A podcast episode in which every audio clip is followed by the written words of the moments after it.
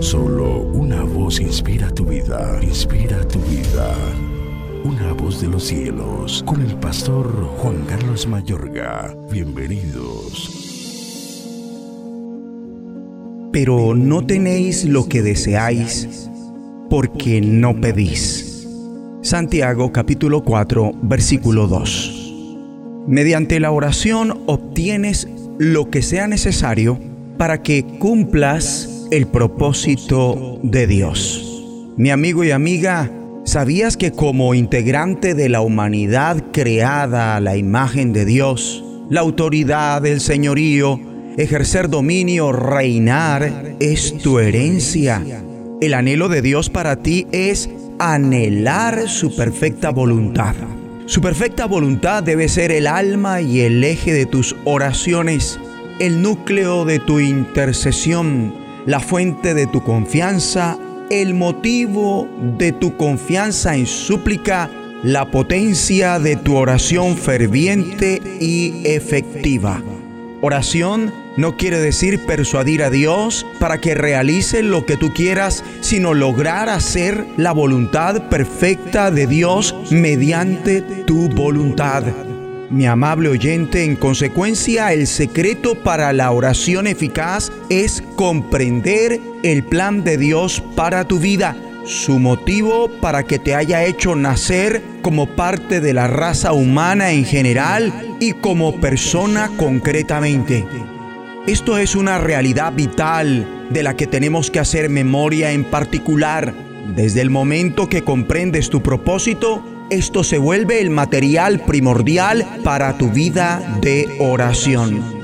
Mi amigo y amiga, la perfecta voluntad de Dios es el poder de tus oraciones. Oración es hacer lo que Dios ha previsto, proyectado y predeterminado se ejecute. Proseguir con su labor de creación y la instauración de sus propósitos para el planeta. De esta forma, tu plan en Dios es el componente primordial para tus oraciones en relación con el abastecimiento, la salud o bienestar, el poder o fuerza, el amparo, la firmeza, la tolerancia, la influencia o autoridad, la certeza y la convicción, la adoración, las acciones de gracias, la determinación, la estabilidad, el denuedo y la paz para suplir todo lo que te haga falta. Mi amable oyente, lo que sea que te haga falta está asequible con el fin de que realices tus planes, es decir, el propósito de Dios para ti y a través de la oración puede ser obtenido. De modo tal que la dimensión de nuestra pertenencia de la gracia de Dios está definida por la dimensión de nuestras peticiones. Una vez más, oremos. Di conmigo, Dios Padre, te agradezco tu anhelo para mí.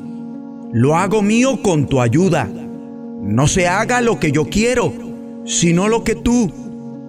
Muéstrame el motivo por el cual me hiciste nacer en esta tierra y ayúdame a realizar tus planes.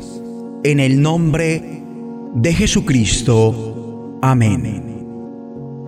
La voz de los cielos, escúchanos, será de bendición para tu vida. bendición para tu vida.